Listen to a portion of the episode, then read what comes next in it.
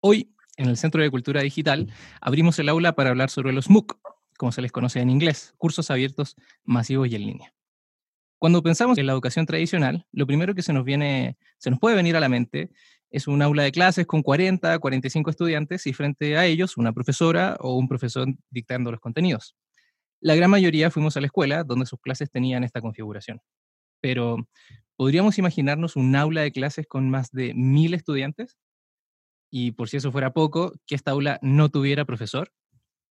Aunque sea difícil de imaginar, esta aula existe y funciona. Son los llamados MOOC, o cursos en línea masivos y abiertos, un espacio educativo que nace en la era digital, ya que aprovecha las tecnologías y recursos propios de la cultura digital para entregar una oferta educativa que pueda llegar a todas las personas que cuenten con conexión a Internet y con motivación, por cierto. Los MOOC no funcionan en escuelas tradicionales con sillas, mesas, pizarras y paredes, sino que su espacio de funcionamiento corresponde a una materialidad digital establecida por las nuevas configuraciones sociales que se desarrollan a partir del uso de las tecnologías digitales. Este tipo de espacio, por lo tanto, nos plantea algunas preguntas inmediatas, como por ejemplo, ¿podríamos prescindir de los profesores en la educación? ¿Cómo se evalúa y se califica en un espacio educativo digital? ¿Y quién o cómo se decide que apruebe un curso o no lo apruebe? Entonces, todo esto y más te lo contamos aquí en Aula Abierta con Sergio Rubio Pizorno y Javier Lezama presentan Aula Abierta, una exploración entre lo educativo y lo digital.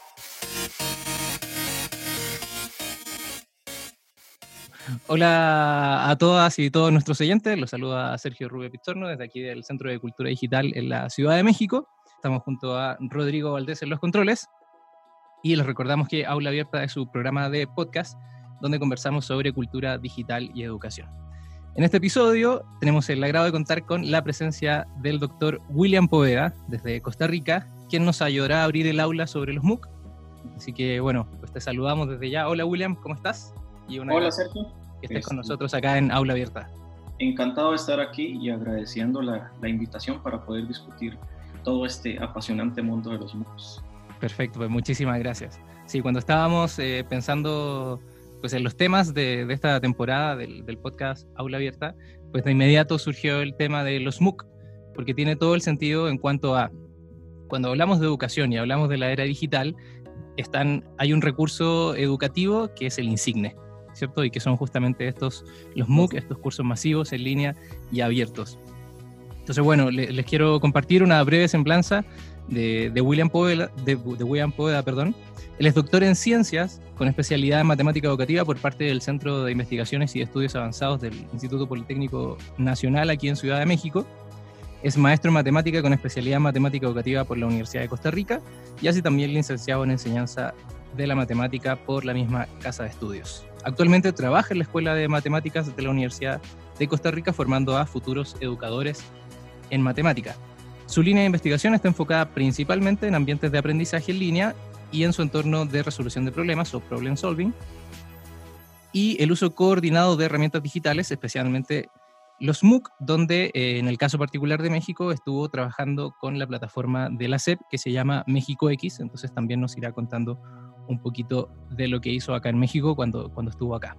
Entonces, pues partamos por el principio, imaginémonos que pues yo soy alguien que no conozco los MOOC, entonces me gustaría saber, bueno, ¿qué son los MOOC. Sí, Sergio. Y de hecho, esta nueva oferta educativa es bastante interesante. Y como bien lo decías, ¿cómo podemos imaginarnos un salón de clases donde haya no mil participantes?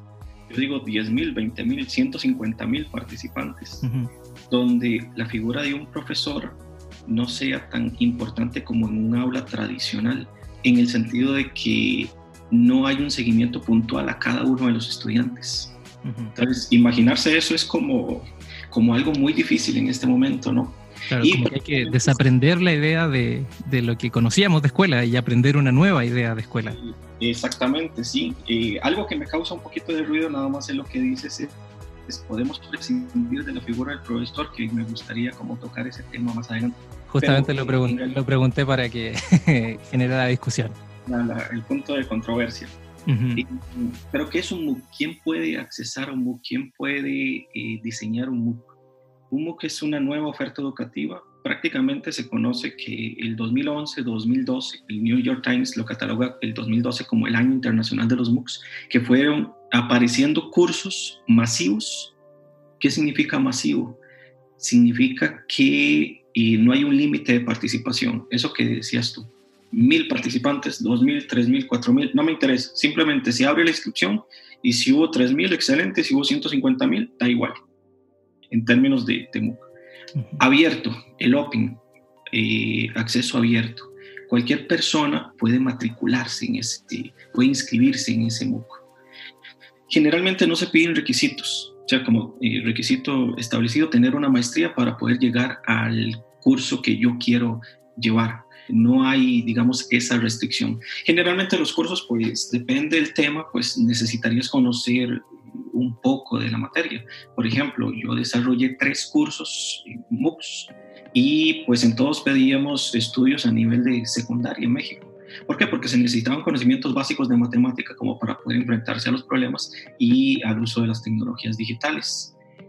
Y bien lo mencionaste, la figura del profesor no está allí siempre de la mano con cada uno de los participantes, sino que más bien lo que se trata de hacer es una interacción entre todos los participantes para que cada uno, motivado, como también lo dijiste tú, motivado por la por diversos factores, podrían ser muchos. Uno podría ser el aprendizaje continuo, la formación permanente que exige esta sociedad cada día. Por ejemplo, inicio en un trabajo hoy y me exigen saber de ciertas tecnologías. Entonces, seguramente va a haber un MOOC que tenga ese tema. ¿Por qué pensar en un MOOC? Porque prácticamente ahora podemos googlear cualquier palabra, cualquier tema y encontrarnos un montón de videos, imágenes, blogs, etcétera, etcétera, etcétera. Cierto, y algunos de muy buena calidad. Pero eso es lo que diferencia un curso o un MOOC, un curso abierto, masivo, en línea, que hay una persona que es generalmente un académico, un profesional en su campo, que diseña el curso. Entonces, nosotros cuando nos inscribimos a MOOC, vamos a tener la garantía de que la calidad de, de, los contenidos es muy alta. Precisamente por eso, porque un MOOC no lo puede desarrollar cualquier persona, sino que más bien tiene que ser un académico adscrito a una universidad y prácticamente la misma universidad está diciendo este curso es mío y yo ofrezco que es de calidad. O sea, es parte, pasa a formar parte de la oferta educativa de las instituciones educativas oficiales. Exactamente, y de hecho muchas universidades están apostando a los MOOCs. Perfecto como para darse a conocer y para este, contribuir a toda la sociedad en esta oferta y demanda de lo que es el uso de tecnologías, la formación continua, la formación permanente que mm. hoy en día eh, prácticamente todo el mundo tiene que hacerlo, ¿no? Así es. Bueno, mira, te propongo, te propongo un ejercicio para que pues, nuestros oyentes puedan imaginarse más o menos qué significa un MOOC en términos concretos. Entonces pensemos que yo estoy interesado en aprender a programar, no sé, en Python, por ejemplo, en algún lenguaje de programación. Mm, una aplicación. Una aplicación, una aplicación para teléfonos celulares, entonces, y quiero buscar un MOOC. ¿Dónde voy? ¿Dónde me meto? ¿Tengo que registrarme en alguna parte? ¿Tengo que pagar algo? ¿Cómo sería en concreto esta búsqueda de un, de un MOOC, por ejemplo? Ok, los MOOCs tienen sus propias plataformas. De hecho, eh, te mencioné que el 2012 es considerado el Internacional de los MOOCs porque es donde aparecen estas plataformas. Eh, hay que tener cuidado de diferenciarlos de los cursos en línea. Un curso en línea es muy restringido, 30, 40 participantes, eh, una cantidad muy pequeña de participantes y un profesor que les da un seguimiento puntual. Y desde 2008, mm, diría yo, eh, aparece el término ya acuñado a este tipo de cursos, MOOCs en inglés, este, las siglas en inglés, allá en una universidad de, mm, de Canadá, si no me falla la memoria. es, en este curso se inscribieron, imagínate, 2.300 personas. 2.300 personas que tenían eh, afinidad por conocer nuevas tecnologías representó todo un reto. ¿Por qué? Porque no habían plataformas, sino que fue hasta el 2012, finales del 2011, 2012, donde el Instituto Tecnológico de Massachusetts, junto con Harvard, crean la plataforma EDX o EDX. Esta plataforma tuvo tanta importancia, tanta relevancia, que prácticamente estas universidades optaron por liberar el código. Actualmente, si una institución quiere el código de la plataforma edX, simplemente se mete a la base de datos del MIT, lo puede instalar en sus servidores y puede ofrecer cursos escritos a esa universidad. Paralelamente, eh, estamos hablando aquí en América, de América Latina, pues apenas nos está llegando la colita de lo que es. Y mm, aparece también la Universidad de Stanford, que se interesa mucho en este sistema y también crea su propia plataforma, que es altamente conocida, que se llama Coursera. Coursera lo que pasa ahorita es que es con fines de lucro. El OpenEDX se supone que no tiene fines de lucro. Aquí, aquí viene una parte también importante con lo que mencionabas. Por ejemplo, yo estoy interesado en crear una aplicación para celulares. Entonces me meto a Google y busco cursos MOOCs, pongámosle MOOCs, y programación Android o programación lo que tú quieras, lo que sea. Y seguramente te va a salir una lista bastante grande de lo que son los cursos que se están ofreciendo actualmente. Entonces, ¿qué necesitas? Prácticamente el deseo de aprender, nada más conocimientos básicos de algunas cosas de programación en este caso, inclusive te puedes encontrar, yo quiero en mis ratos libres cocinar.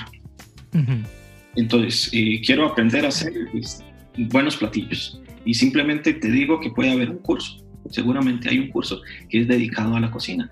Eh, por ejemplo, en, en, México está la plataforma México X de la SEP. y es una iniciativa muy, muy interesante. Nace en el 2015 y prácticamente eh, allá en el Centro de Investigación de Estudios Avanzados del IPN, el CIMBESTAF, tuve la oportunidad de crear tres cursos con ellos y prácticamente lo conozco desde sus inicios.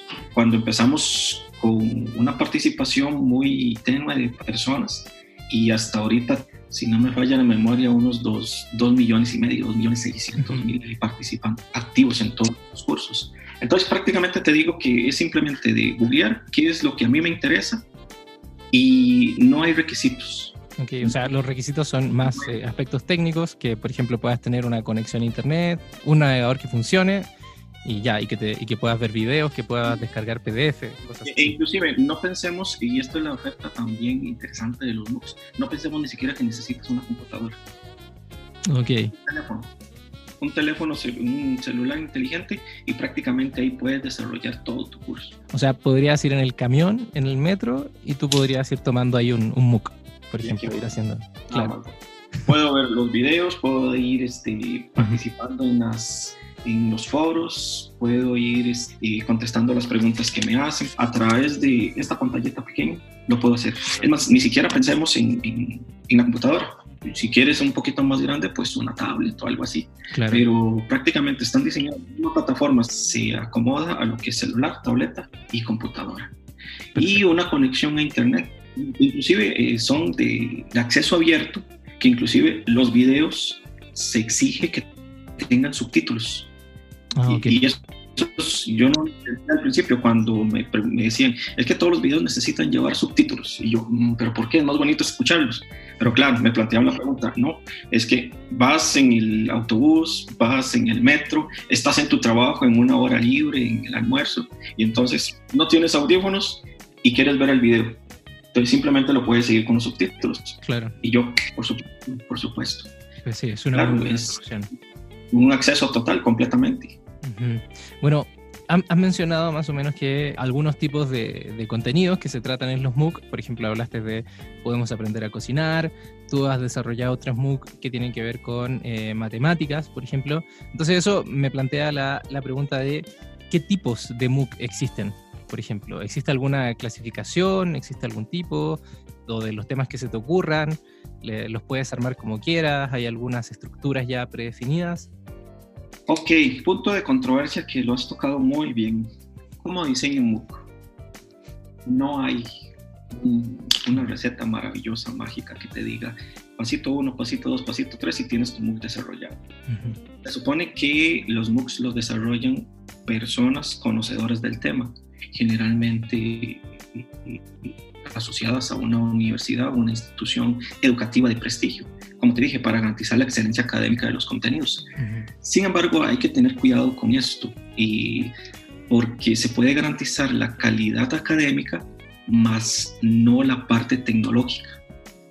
Y lo que, por ejemplo, el reto que, no, que yo me planteé al, al, pensar en un MOOC, que fue un susto tremendo, eh, te digo así sinceramente, un curso donde se vayan a inscribir miles de participantes. ¿Qué voy a hacer yo para atender miles de participantes? ¿no? Claro. este equipo, ¿qué va a hacer? En ese sentido, pues creo que ahí depende mucho de la creatividad de lo que es el diseñador.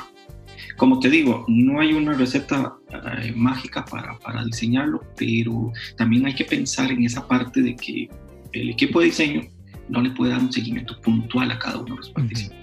Entonces, más bien es como crear ahí los conectes, las ligas, para que cada participante pueda interactuar. ¿A qué me refiero con interactuar? Que pueda plantear preguntas, que pueda recibir una retroalimentación que no dependa directamente de un profesor tutor. ¿Y cómo se hace eso, justamente? Si la, por ejemplo, si la evaluación o la retroalimentación eh, de lo que, del desempeño que tienen los estudiantes que participan en el MOOC, ¿cierto? de sus tareas, de los trabajos que reportan, ya no depende de la figura de un profesor, eh, ¿cómo se realiza usualmente? Ok, te cuento lo que yo hice en mi, en mi investigación en mis cuatro años que estuve allá en, en, México. Representa todo un reto.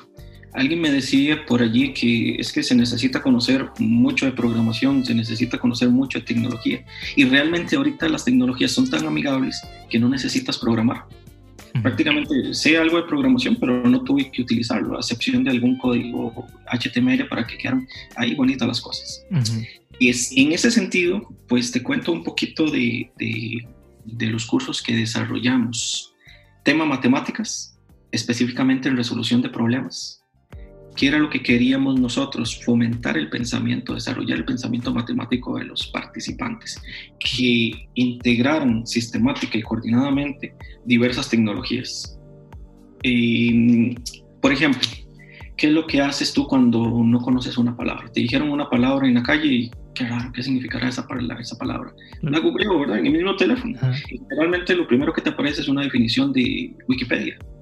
En matemáticas, una definición allí, asociada a un triángulo, un cuadrado, un rombo, lo que tú quieras. Lo primero, prácticamente, lo primero que te va a salir es Wikipedia y te da una información muy, muy valiosa. Entonces, nosotros decimos, bueno, esta plataforma ya está diseñada, ya está creada de una manera muy robusta, vamos a aprovecharla. Por ejemplo, hay montones de videos muy valiosos. Eh, la iniciativa de Khan Academy desde el 2006 y que te brinda prácticamente una secuencia de cursos para que puedas entender un, un, contenido matemático. Y, eso también nosotros lo aprovechamos. Y por supuesto que tenemos que aprovechar las bondades de un sistema de geometría dinámica, eh, GeoGebra, en, en, este caso, este, donde el participante podía tener la oportunidad de no ver la matemática estática de siempre, una hojita de papel y dibujo simplemente un cuadrado, sino que más bien teníamos una familia de cuadrados, donde al moverlo podríamos observar el movimiento de los objetos, la cuantificación de atributos asociados a los objetos, podíamos ver patrones, podíamos ver invariantes y entonces eso era lo que nos permitía que los participantes fueran como viendo la, importancia de ese uso de tecnologías coordinadas para poder formular una conjetura, poder discutirla. En este sentido, cuando me hablas de que no había un tutor, nosotros desarrollamos una metodología pues interesante que prácticamente consistía en ponemos un problema con estas características un ambiente de geometría dinámica, mueves sujetos, observas patrones, ¿qué pasó? Los dejábamos así, simplemente planteábamos preguntas para que los estudiantes o los participantes fueran diciendo, eh, pasa esto, no pasa esto, tal cosa, que podían ser ideas buenas o ideas erróneas, y abríamos un foro. Entonces, en ese foro, plantea lo que estás pensando. bueno, como para hacer una recapitulación, entonces ahí lo que le plantean, en vez de, por ejemplo, como en las clases tradicionales de la escuela, proponerle una definición de lo que es, no sé, un cuadrado o las clasificaciones, hay una especie de animación o, algo, o, un, o una especie de ambiente, ¿cierto? En donde los usuarios, los estudiantes pueden como interactuar con esos objetos matemáticos, los pueden, qué sé yo, experimentar con ellos, manipularlos en un entorno digital. Y de ahí, ustedes le preguntan qué hacen y la respuesta, o qué pasa ahí con, con, ese objeto y, lo que, y sus respuestas van en un foro. ¿Qué propiedades tiene ese objeto? Tenemos simplemente algo que se parece a un círculo. ¿Y qué propiedades tiene ese círculo? Entonces ya podemos explorar vía Wikipedia eh, u otras herramientas especializadas, videos, etcétera y que al principio como que tratábamos de dar esa pauta a seguir y los mismos participantes discutían, es que tiene la propiedad 1, tiene la propiedad 2, tiene la propiedad 3, tiene la propiedad 4. Entonces, había un foro, como bien lo dices. En ese foro planteo las, las eh, mis ideas personales. Por eso es tan importante que en cada participante se comprometa a ser activo, que, que, que participe activamente en, en los foros y bueno, en este caso que fue este, la metodología que, que diseñé. En este sentido, por ejemplo, te digo que tres propiedades pueden estar correctas, pero hay una cuarta propiedad que, que está mala. Simplemente el participante piensa que está buena, pero ¿cuál fue y qué es lo interesante aquí? Cuando el participante plantea esa idea mala, entonces vienen otros participantes a proporcionarle retroalimentación y cuando se proporciona esa retroalimentación, entonces se van disparando ideas de, hacia el mejoramiento del aprendizaje, para que el participante que originalmente planteó esa idea errónea pueda retomar esas ideas y pues llegar a lo que realmente, a lo que realmente es. Y aquí pues resulta bastante importante la palabrita esa open, massive open, masivo, abierto, eh, acceso libre. Entonces, ¿qué significa eso? Como le dije antes, que se puede matricular cualquier tipo de personas, edades, sin restricción. Bueno, ubicación geográfica, ni hablar de eso, ¿no? Claro. Y estudiantes de primaria, estudiantes de secundaria, estudiantes de bachillerato, licenciados, maestros, doctores, postdoctores y no sé qué más sigue para arriba. y Dios. Oye, entonces en un mismo curso Mira, eso, eso me parece súper interesante porque... Pueden interactuar con este tipo de personajes. Ajá, lo que nos estás contando es, en un mismo curso, ¿cierto? De un tema específico, hay justamente personas que corresponden a todas estas edades, a todos estos niveles educativos. Algo que, por ejemplo, si lo pensamos en una escuela tradicional, pues sería impensado. Y si hay un, no sé, un licenciado en una sala de clases, lo más probable es que esté dando clases. Y, los, y si hay alguien de secundaria, lo más probable es que sea el estudiante. Entonces, eso me parece que en términos como de organización social, en términos educativos justamente, está súper bueno porque es algo que, rompe con los paradigmas clásicos de, de por lo menos la organización en, educativa en la escuela. Imagínate un salón de clases en cualquier parte del mundo presencial. Son personas que pertenecen a cierto entorno social. Personas que tienen edades muy parecidas todos los de bachillerato oscilan en Latinoamérica, creo yo, entre 15 y 18 años, ¿cierto? Y no hay licenciados, el licenciado posiblemente o el maestro o el doctor es el profesor. Claro. Pues imagínate, por ejemplo, te cuento mi experiencia. Cada curso tuvo alrededor de 3.000 participantes. Y de todos, de todas las edades y ubicaciones geográficas tuvimos de América. Y, por ejemplo, personas, me sorprendió porque pues los temas eran matemáticos. Pusimos una restricción allí, este, un requisito que fue tener conocimientos a nivel de secundaria, como para poder interactuar un poco más, o sea, que los participantes interactuaran un poco más. Sin embargo, hubo personas de primaria, de primaria, imagínate, licenciados en su gran mayoría un 40%, Maestros tuvimos alrededor de 10-12% y doctores también tuvimos alrededor de 1-2% en ese curso de 3.000 participantes. Edades desde los 12 años y recuerdo que la persona mayor fue de 75 años. O sea, no hay absolutamente ninguna restricción. Si piensas en, una, si piensas en algo que tenga restricción, no puedes pensar en vos. Claro. Definitivamente.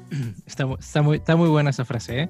justamente para enmarcar qué, qué, tipo de filosofía educativa están persiguiendo los MOOC.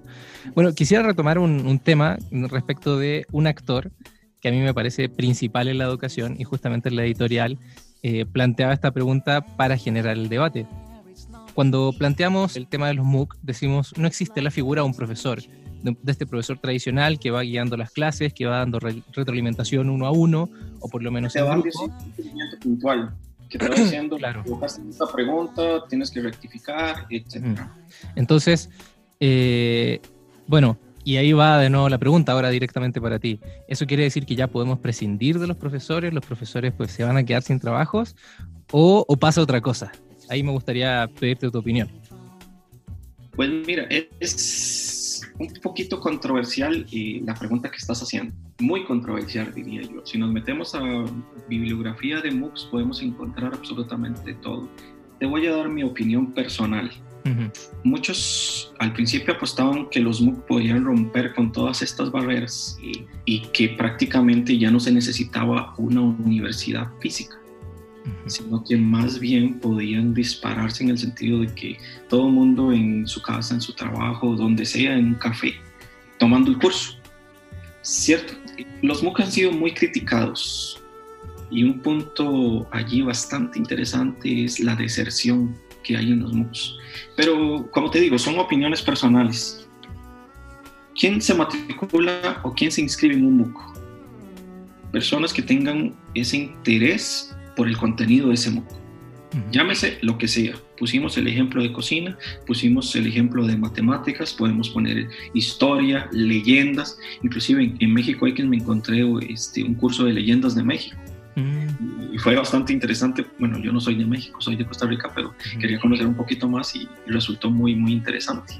Ahí conocí varias, varias leyendas. Aquellas personas con, con, con esas necesidades de una formación permanente que plantea la sociedad. Entonces, e, en ese sentido, si hay un curso que tiene seis temas, posiblemente a mí me interese solamente uno o dos de ellos. Entonces, eso es lo que yo hago en el curso. No me interesa tener un certificado de participación. No me interesa tener que al final me den un, un, papelito que diga aprobaste el curso con tal calificación, etcétera. No que simplemente son mis intereses. Yo quería nada más como esa parte y me interesó. Y los demás por razones personales simplemente no me interesaron. Entonces, a nivel mundial, pues imagínate que la deserción de los MOOCs es muy, muy alta. Prácticamente se está hablando entre un 5 o 6% son eh, el porcentaje de personas que terminan el MOOC. O sea, si nos ponemos a pensar es muy, muy bajo. ¿De acuerdo? Muy, muy bajo. Y pues hay políticas que te obligan a tener cierto nivel de aprobación en el curso porque si no cerramos y hacemos otra cosa. o sea, todo responde también a, políticas. Por ejemplo, México X, que es parte de la Secretaría de Educación Pública, tiene un porcentaje de aprobación, de, bueno, de finalización bastante alto. En comparación a las tendencias internacionales, anda alrededor de 20-25%. Entonces quiere decir que, hay, que, aquí hay un interés, hay un interés.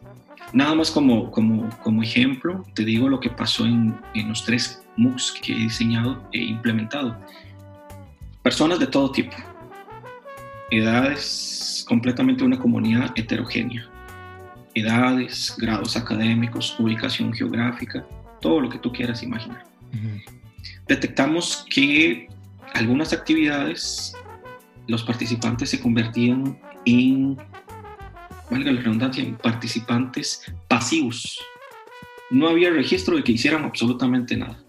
Había tipos de evaluaciones, porque al final este, pues necesitamos una evaluación numérica, cuantitativa, para decirte, tienes arriba de un 7, de un 6, tienes tu certificado. ¿sí? Porque no podemos, eh, no existe una herramienta más que sea manual y creo que podría ser muy subjetiva, de medir tu, tu participación en los foros.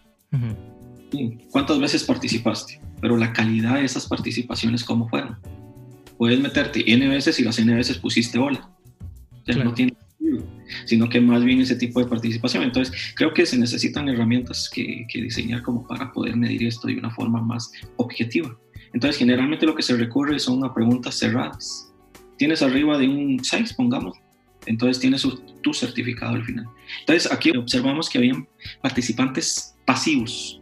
No había registro en las, en las tres primeras actividades, pero había un registro muy, muy fuerte en los foros en las preguntas estas cerradas que hacíamos al final del curso.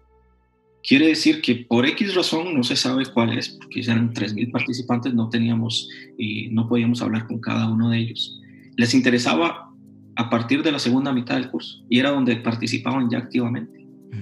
O también eh, teníamos participantes completamente activos que participaban tanto de la actividad 1 hasta la actividad número 6, ¿cierto? Y personajes inconstantes también. Me refiero con inconstantes, esta semana me meto, esta otra semana no me meto, la quinta semana hago lo de las otras semanas y todo eso es válido en un MOOC.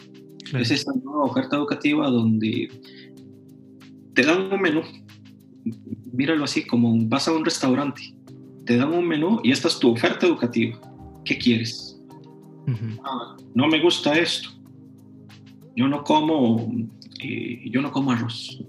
Simplemente lo hago a un ladito y sigo con lo que viene. Claro.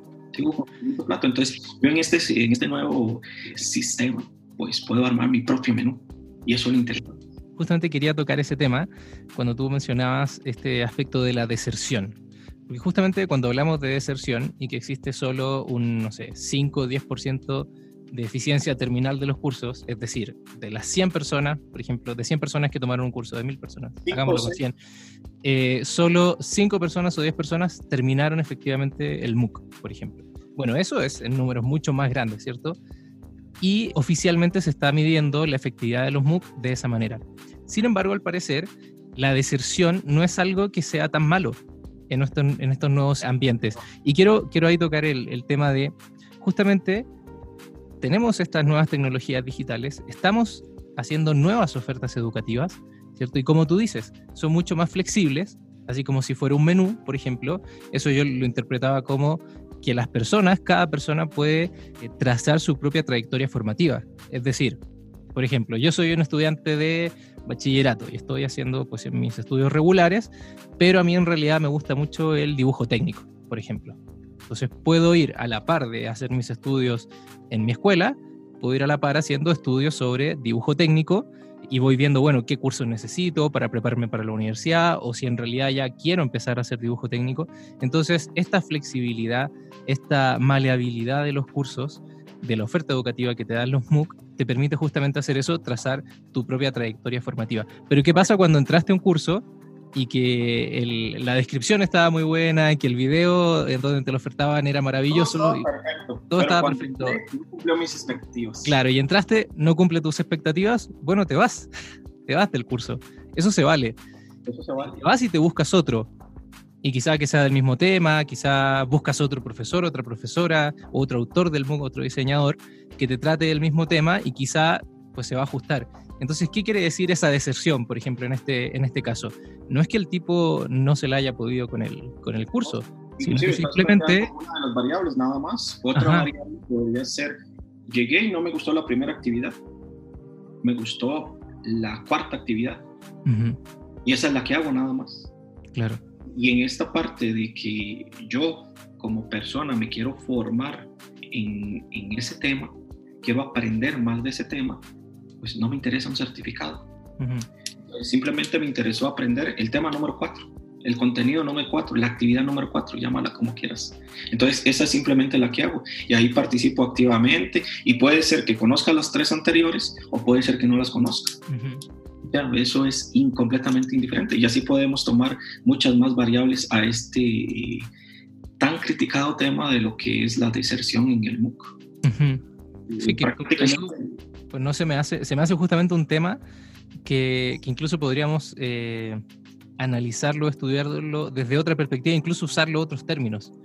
Quizás no es que sea deserción, simplemente pues no te gustó la oferta. O sea, cuando tú vas a un, como tú ponías la analogía de un restaurante, te dan un menú, tú no estás desertando de todas las opciones que no escogiste, sino que estás escogiendo una opción y, hiciste ahí una selección, dijiste, ah, bueno, me gusta esta, pero no me gusta, quiero enchiladas y no quiero pozole, por ejemplo. Nadie te dice, oye, desertaste al pozole. Allí son muchas variables las que entran en juego. Lamentablemente, pues muchos gobiernos u otras instituciones, universidades, pues necesitan respaldar toda la participación en los MOOCs y como necesitan presupuesto, pues necesitan un numerito mágico. Y ese numerito, si está arriba de tal, de, si está arriba de 7, quiere decir que está funcionando. Y si está abajo de 7, quiere decir que hay que tomar nuevas medidas. Pero te planteo la pregunta y podemos dejarla abierta. Me interesa un tema en específico. Llámale, llámale como quieras. Me interesa ese tema específico. Me inscribo a un MOOC. ¿Por qué?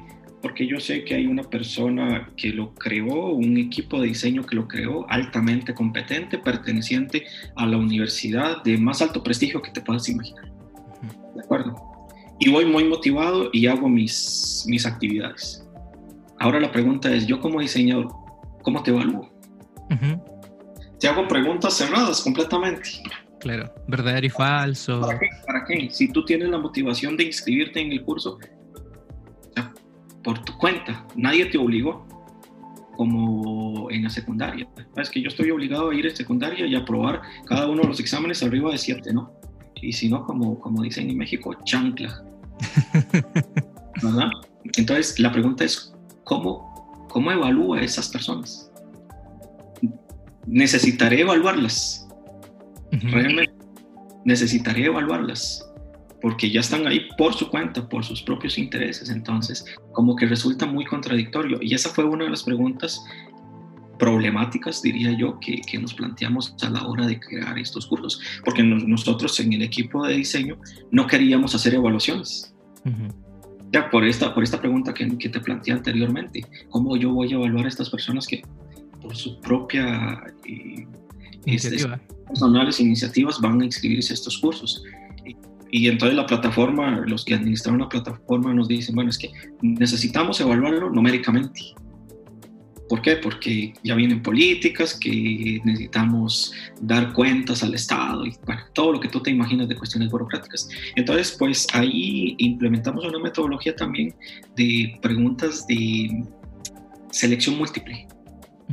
Pero siempre pensamos en que la pregunta era algo tan sencillo que simplemente era un punto de partida para que los participantes se engancharan en esa actividad matemática. Y entonces la pregunta inicial, como te mencioné, era algo súper sencillo, pero salieron cosas muy interesantes, propiedades, y definiciones nuevas que muchas personas no conocían, nuevas relaciones matemáticas, formas de demostrarlas y súper, súper interesantes. Y es aquí donde toda esa comunidad heterogénea va participando como una sola para poder, en forma colaborativa, pues armar toda esa, eh, eh, esa gama de... esa construcción de conocimiento. Conocimiento, por supuesto, sí. Y, y, entonces me he encontrado cursos donde prácticamente te dicen, en la semana 3 hay un examen y le dan esa categoría, hay un examen. Y entonces uno piensa que, ah, bueno, entonces tengo que aprobar el examen porque si no, no puedo seguir. Pero en un MOOC no, si quieres no lo haces y no pasa nada. Claro. Lo peor que puede suceder es que no vas a tener tu certificado de, de, financiación, pero puede ser que no te interese. O como bien puede ser que la empresa donde trabajas te obliga a llevar ese curso, que también sucede, es una nueva variable que estamos viviendo en esta sociedad tecnológica. Hay un nuevo curso y tienes que llevarlo y al final tienes que presentarme el certificado. Pero entonces se rompe la filosofía del MOOC. Yo lo llevo porque aquel me obligó. Ajá.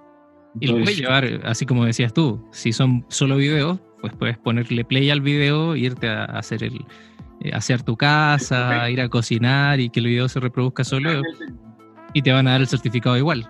Es una nueva variable, no estoy interesado simplemente. Pero la filosofía del MOOC es para aquellas personas que realmente están interesadas en entonces esto es lo que me abre esta, este nuevo sistema coordinado de tecnologías. Sí. Ahí, por ejemplo, hay un... Todo, todo esto que, has planteado recién de, por ejemplo, la evaluación en un, en un MOOC, me, me recuerda una, pues una, unas ideas que tienen unos autores, eh, Cobo y Moravec, que hablan acerca de, por ejemplo, la educación formal, la educación informal ¿cierto? Por ejemplo, la educación formal, ellos la, clasifican como la educación que te dan las instituciones oficiales, universidades, escuelas, etcétera, ¿cierto? Y la educación informal es justamente lo que uno va aprendiendo de manera cotidiana, por ejemplo, al hacer cosas. En tu casa vas aprendiendo, no sé, los niños aprenden a cómo se abren las puertas, ese tipo de aprendizaje. Y dicen... Y ahora con la tecnología se abre todo eso, ¿no? Claro, justamente, y con, y con tecnologías digitales, pues aún más. Y ellos dicen, proponen que hay eh, justamente un tipo de educación intermedia, entre la educación formal y la educación informal. Y ellos le llaman educación no formal. Entonces, es justamente este intento de las instituciones oficiales, eh, por ejemplo, la CEP, las universidades, las escuelas, de ofertar, ¿cierto? De dar una oferta educativa más del tipo informal, pero sin alejarse de las exigencias y restricciones que te ofrece la institucionalidad. Entonces, al parecer, los MOOC justamente están como en, este, en este, queremos ser eh, libres, queremos ser abiertos, pero como estamos al alero de una institución oficial, llámese universidad, por ejemplo, tenemos que cumplir ciertos parámetros. Entonces, como que están en esta, en, esta educación no formal, en donde eh, se cuestiona, por ejemplo, ¿hay que evaluar? Bueno, yo, yo diría quizá hay que calificar, justamente porque la evaluación pues siempre se da, incluso me decías que en los foros las personas trabajan. Un numerito. Claro. O no aprobaste. Entonces, y, y, ahí hay un, hay un cuestionamiento que me parece fantástico y que tiene todo que ver justamente con la educación en, cuando, cuando hablamos de una educación en la era digital, ¿cierto? Que, que nace a partir de, de, de, los esfuerzos de la cultura digital, es, ¿necesitamos calificar a las personas? Cuando están estudiando, por ejemplo. Quizás sí necesitemos hacerlo porque somos un montón y, necesitamos decir, bueno, si esta persona está calificada para hacer tal cosa, sí, pero necesitamos hacerlo como siempre lo hemos hecho. Quizás los MOOC te plantean la interrogante de, quizás tendríamos que revisar cómo estamos calificando a las personas cuando eh, pues están educando y quizá haya que cambiarlo quizá el que terminen un curso, el que estén sentados, o lo que piensa, no sé, algún burocrático, sentados siete horas que dura un curso, eh, repartidas durante, no sé, tres semanas, eso para él es que apruebe un curso. Pues como te digo, puede ponerle play, irse a hacer sus cosas y el video se lo va a reproducir igual, estando él o no sentado frente al computador. Es, es interesante todo eso. Y es la pregunta que te lancé al principio cómo evaluar, cómo romper con el esquema clásico de la evaluación, porque en un sistema formal que mencionabas, escuela, secundaria, bachillerato, universidad, a final de semestre siempre hay un examen. Raro si no hay un examen, ¿verdad? Hay los casos, ¿no? Claro, muy hippie la escuela si no hay examen. Pero la mayoría... Puedes hacer un trabajo excelente durante tu semestre, aportando ideas, haciendo preguntas, dando retroalimentación, haciendo investigación, y si no apruebas el último examen, uh apruebas el curso. Claro. Simplemente, ¿no? Entonces, y ahora en, en, esta nueva oferta educativa, ¿cómo evaluamos? ¿Cómo le vamos a dar una rúbrica a las personas para que evalúen? Existen varias iniciativas. Por ejemplo, la que yo opté fue de plantear esas preguntas tradicionales, le voy a poner ese, ese adjetivo, preguntas tradicionales de selección múltiple pero con la idea de que le hacíamos mucho, mucho énfasis a los participantes es, no interesa si la, si la marca buena desde el inicio, lo que interesa es que aprenda, lo que interesa es que desarrolle su pensamiento, su conocimiento matemático. Entonces le damos una secuencia de actividades y varias opciones que pueden ser falsas o correctas. Eh, por ejemplo, de cinco, tal vez tres podían ser verdaderas.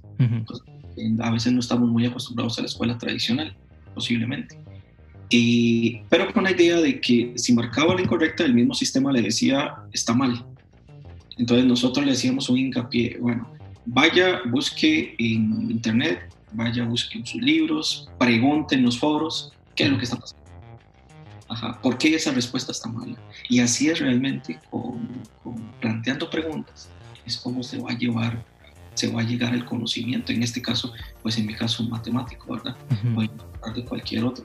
Pero sí personalmente considero que no deberían haber tipos de exámenes donde o está buena o está mala. Claro. Y solamente hay un intento para resolverlo. Por ejemplo, me hacen una pregunta, pregunta 1, opción 1, 2, 3 y 4, yo marqué la 4, pero era incorrecto. Entonces, ya ese es punto menos para mí. Y mucho menos estoy en desacuerdo de que haya un examen que sea en cierto día a cierta hora. Y que, se abra nada más, que esté visible por dos horas nada más.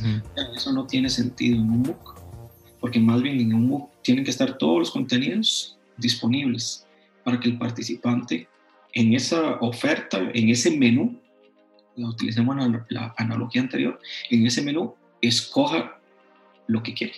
Claro. Basado en sus intereses. Y no hay ningún problema en si no le gusta el tema uno. Podría saltarse el, este, el plato número uno y llegar al plato número tres directamente. Llegar al plato fuerte de una vez. O irte al postre de una. O irte al postre. Oye, entonces, pues mira, hemos hablado un poquito de, nos has contado de la evaluación en los MOOC. Creo que estamos de acuerdo que pues ya no puede ser el mismo tipo de evaluación tradicional, algo tiene que cambiar. Entonces, por ejemplo, el rol del profesor en un MOOC, pues ya no, en términos de la evaluación, ya no va a ser el mismo. volviendo al, tema del profesor, justamente, eh, quiero hacer ahí mucho hincapié porque creo que no, no, no, no quisiste abordar la pregunta completamente. Entonces, por ejemplo, yo considero... La dejaste ahí dando bote, ¿cierto? Entonces... El profesor, el, profesor va a ser el que diseña el curso. Pero también creo que si bien no le puede dar un seguimiento puntual a cada uno de los participantes, si implementamos esta metodología que yo este, eh, diseñé, tiene que de alguna forma haber una moderación en los foros. Porque imagínate, te voy a poner un número pequeño, 200 personas opinando eh, del mismo tema sea, se vuelve un mar de comentarios completamente. Si, comentan, uno cada, hace un comentario una persona, por lo menos son 200 comentarios.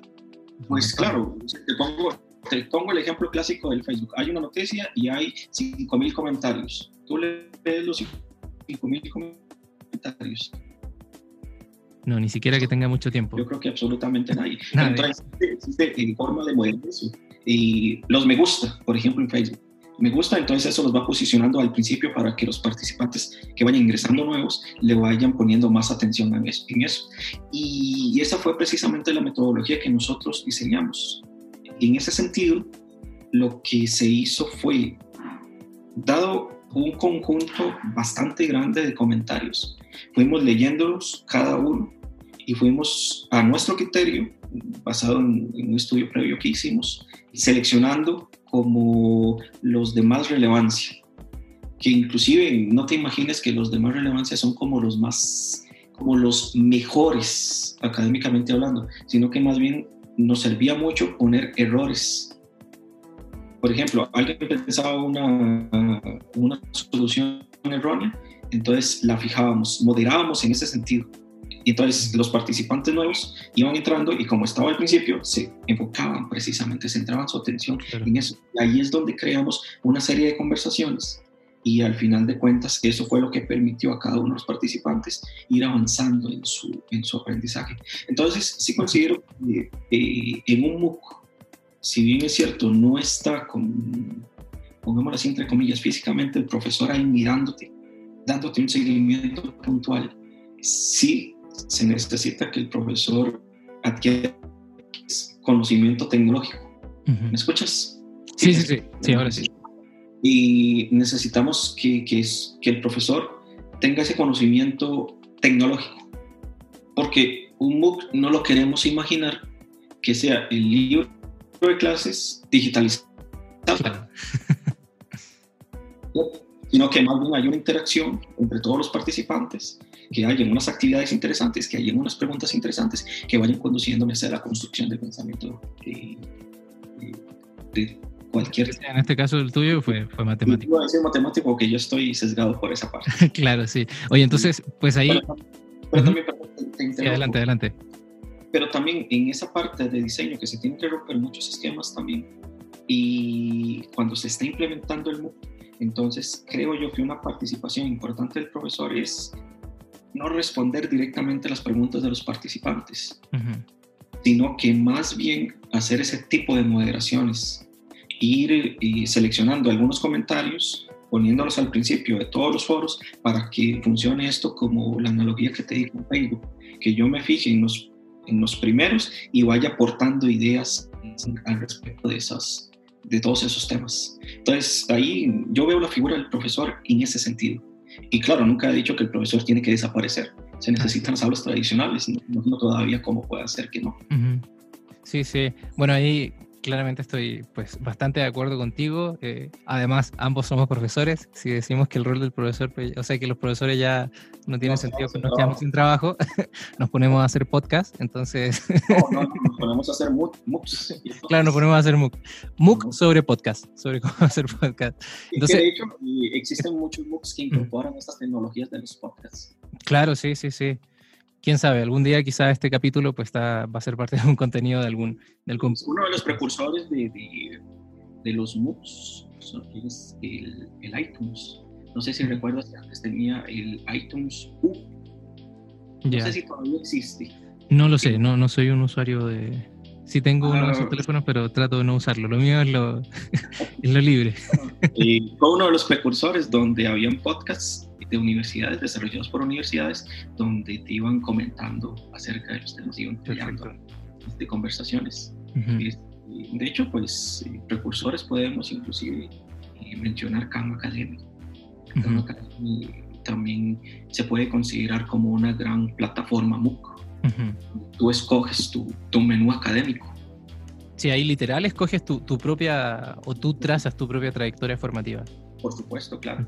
Sí. Oye, entonces, para ir cerrando el tema del profe, pues también coincido contigo, el, profesor no es que ya podamos prescindir de él, sino que en estos nuevos ambientes, como es todo nuevo, justamente hay nuevas interacciones sociales, hay, hay un nuevo espacio material que es digital, también necesitamos que el profesor eh, pueda tener nuevos roles o que asuma nuevos roles, como por ejemplo el de diseñador del curso y luego cuando ya esté en, en implementación el curso, que pueda ir moderando ¿cierto? Y moderando justamente estas interacciones entre la comunidad que me parecen súper, súper interesantes. Como tú decías, hay un grupo heterogéneo, ¿cierto? Incluso pueden ser de distintos niveles educativos hablando del mismo tema y van a cumplir roles distintos con un propósito común. Y es, por ejemplo, en el, caso de los MOOC que tú construiste, la construcción de conocimiento matemático sobre algún tema matemático específico que creo que eran de geometría, según. Y en este sistema de esta comunidad heterogénea se definen roles desde el principio del curso hay personas que asumen una actitud de yo soy el estudiante, entonces solamente voy a hacer preguntas y a veces vienen con la mentalidad de que tienen que contestármela puntualmente. Nosotros en los cursos tratamos de romper ese esquema, ¿no? O sea, más bien, si lanzas una pregunta, te tratamos de lanzar otra pregunta para que vayas construyendo tu conocimiento.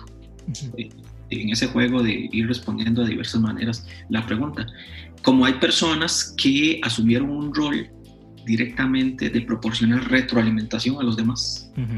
Entonces, generalmente eh, yo, iba notando en todas y cada una de las conversaciones que se iban dando en este sistema que yo iba moderando, en las, las conversaciones en los foros, de que se planteaba una pregunta, inmediatamente aparecía una persona que asumía ese rol de dar retroalimentación y se iba configurando toda la conversación alrededor de ese tema. Entonces, eso lo hizo sumamente rico fue una experiencia para los participantes de que, por ejemplo, mm, al principio te, te, digo, personas con menor rango académico eran los que iban planteando preguntas y los de mayor rango académico eran los que iban dando como ese, esa retroalimentación, esas respuestas. Pero al final eh, yo dije, bueno, tengo esa tendencia muy marcada. Al final todo se rompió al final inclusive eh, los de mayor rango eran los que hacían preguntas inclusive y ya los de menor rango habían adquirido ciertas destrezas ya, ya como conocían la metodología que, que tratábamos de implementar y se metían en ese rol de eh, retroalimentación. En las conversaciones eran personas que planteaban preguntas y en otras conversaciones eran personas que planteaban retroalimentación, entonces intercambiábamos roles muy, muy fácilmente. O sea, hay una organización propia de, la comunidad de aprendizaje que está ahí en el, que está participando activamente en el MOOC y que pues responde justamente a la situación planteada, no necesariamente a eh, la escolaridad o los niveles académicos que tenga la persona. Eso me parece pues una joya de, frase que te has mandado, porque justamente, ¿qué significa que alguien eh, enseña y que alguien aprende? En términos oficiales, pues claro, si yo soy profesor y alguien es mi estudiante, pues yo le enseño, ese es como mi rol tradicional. Pero en estos nuevos espacios, pues al parecer son mucho más pues naturales, ¿o no? Uno, por ejemplo, en su familia, pues va aprendiendo cosas, uno usualmente aprende de sus padres, pero llegará algún momento en que uno también le puede compartir cosas a, los mayores, por ejemplo. Entonces, me, parece que, es mucho más natural que estas configuraciones tan verticales, por ejemplo, de la, escuela tradicional. Ahora, no, no, no querramos eh, que no se entienda que estamos... Eh, en contra de la formación. En contra de la formación oficial, demonizando la escuela. Pues no, esa, es la que tenemos eh, y tratamos de mejorarla cada día pero están estas nuevas alternativas y me parece importante realzar cuáles son sus, sus características. Pues esa es una función de, que veo muy clarita de los MOOCs, es esto de expandir el acceso a la educación. Tú puedes tener tu educación formal en escuela, en colegio, universidad, y puedes en todas esas, en todo ese periodo de tiempo, o ya como profesional, puedes expandir tu acceso a la educación en el tema que tú quieras. ¿Quieres seguir formándote en tu, en tu ramo? Matemáticas, ciencias, lo que tú quieras, lo sigues haciendo. O simplemente tienes un hobby. Me interesan... Eh, Aprender batería. Estoy interesado en eso. Si alguien sabe algún curso barato de batería, que nos escriba ahí en las redes sociales, por favor. Perfecto, ok. Me interesa eso. Entonces, eh, puedo, puedo ir aprendiendo muchas cosas. Y en ese vaivén de aprender, posiblemente, pues tenga que aprender algo de ciencia para las baterías tengo que aprender algo de matemática, tengo que aprender algo de, de un tema muy, muy específico. Entonces ahí se van abriendo todos esos horizontes.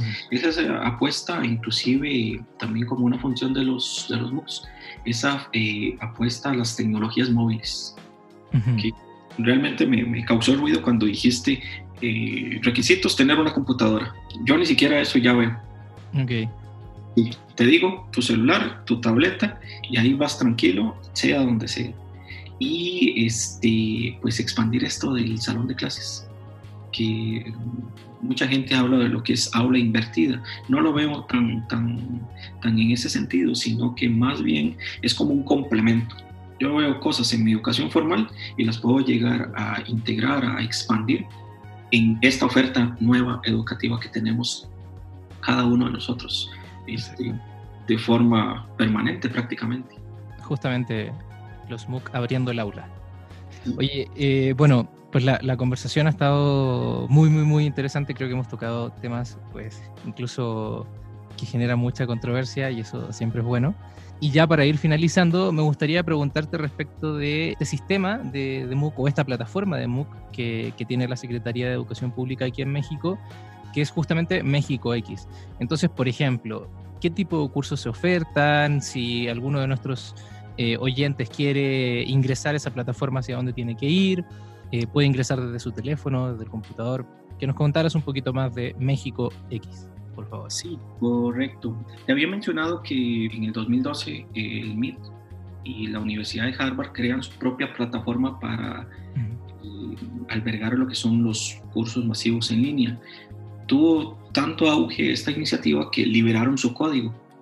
Entonces, en el 2015 viene la Secretaría de Educación Pública y a través de su instancia México X crean la plataforma pues llamada México X, donde son cursos 100% en español.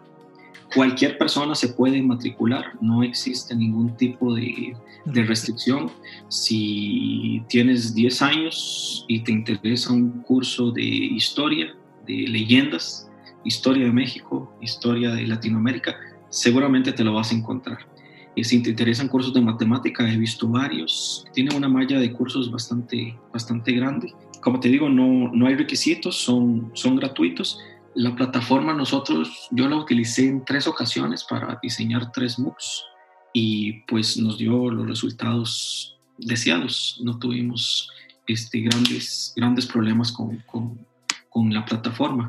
Y precisamente pues lo que se trata es de que en este sentido, como yo lo veo como una visión mundial, es de extender la oferta educativa, este, de, proporcionar esa eh, oferta educativa de alta calidad a través de los cursos en línea. Y, por ejemplo, la que estás mencionando, México X, y eh, si, si quieres otros cursos, pues simplemente yo diría que podemos googlear MOOC en tal tema. Entonces, seguramente si México X no lo tiene, pues la otra plataforma Coursera en español también tiene muchos cursos. Y o en, en Europa, en, en, España está Mirada. Entonces allí pues también podemos pues ver la oferta académica de otras latitudes. Así es. ¿Y cuáles son las, instituciones educativas mexicanas que están eh, asociadas a, a México X para que estén dando MOOC? Tú decías que tienen que ser universidades, tienen que ser instituciones. Tienen que ser este, instituciones educativas. un profesor de una institución educativa es el que puede ofrecer un curso a través, en este caso, de México X. cualquier persona, por más deseos que tenga, si no pertenece a una institución educativa, no puede eh, plantear su curso. Bueno, miremoslo desde, la otra perspectiva. Si una profesora o un profesor de alguna institución educativa mexicana tiene las ganas, la inquietud de hacer un MOOC, pues puede acercarse a México X, ir a su página web y lo más probable es que sí pueda, pueda crear un, MOOC. ¿Cuál es, la página de, México X? Ah, 100%. Es, déjame recordarla, porque... Pues será méxicox.algo, pero no... Ah, sí, es México X, pero lo que estoy viendo aquí es el algo. Es méxicox.gov.mx. Entonces es México, para todas las personas que nos están escuchando que estén interesadas, méxicox.gov.mx. MX, correcto. O simplemente si no se acuerdan de la dirección, pongan México X en el buscador. Así, todo juntito, México X, todo juntito, la X pegada a México. Correcto, correcto. Perfecto. Pues eh, William, de verdad, para nosotros eh, ha sido aquí todo el equipo, ¿cierto? Aquí está Rodrigo, se ha reído con nuestras bromas del pozole.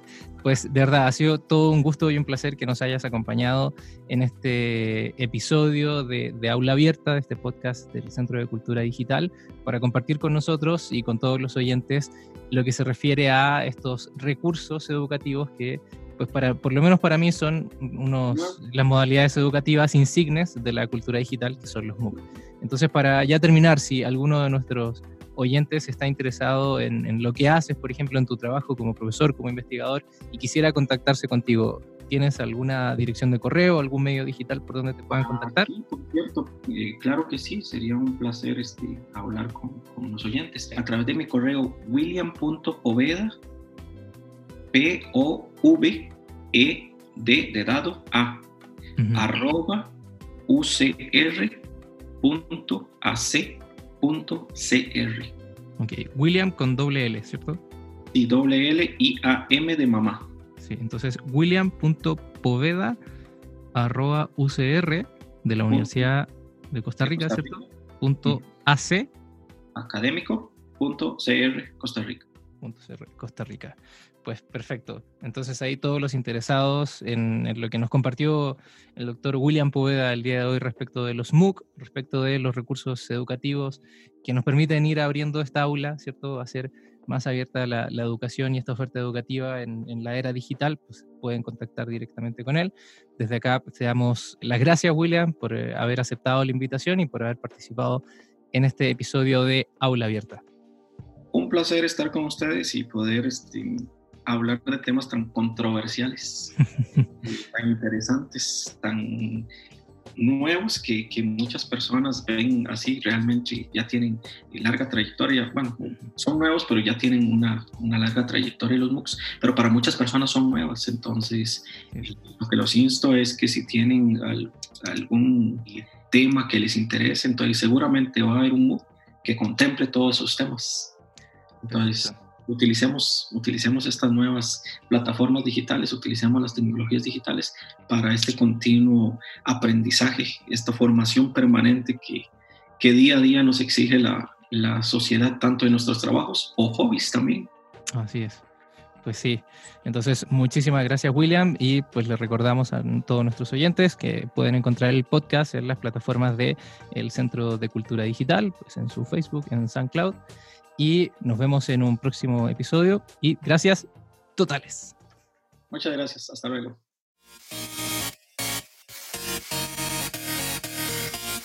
Aula Abierta, una producción del Centro de Cultura Digital.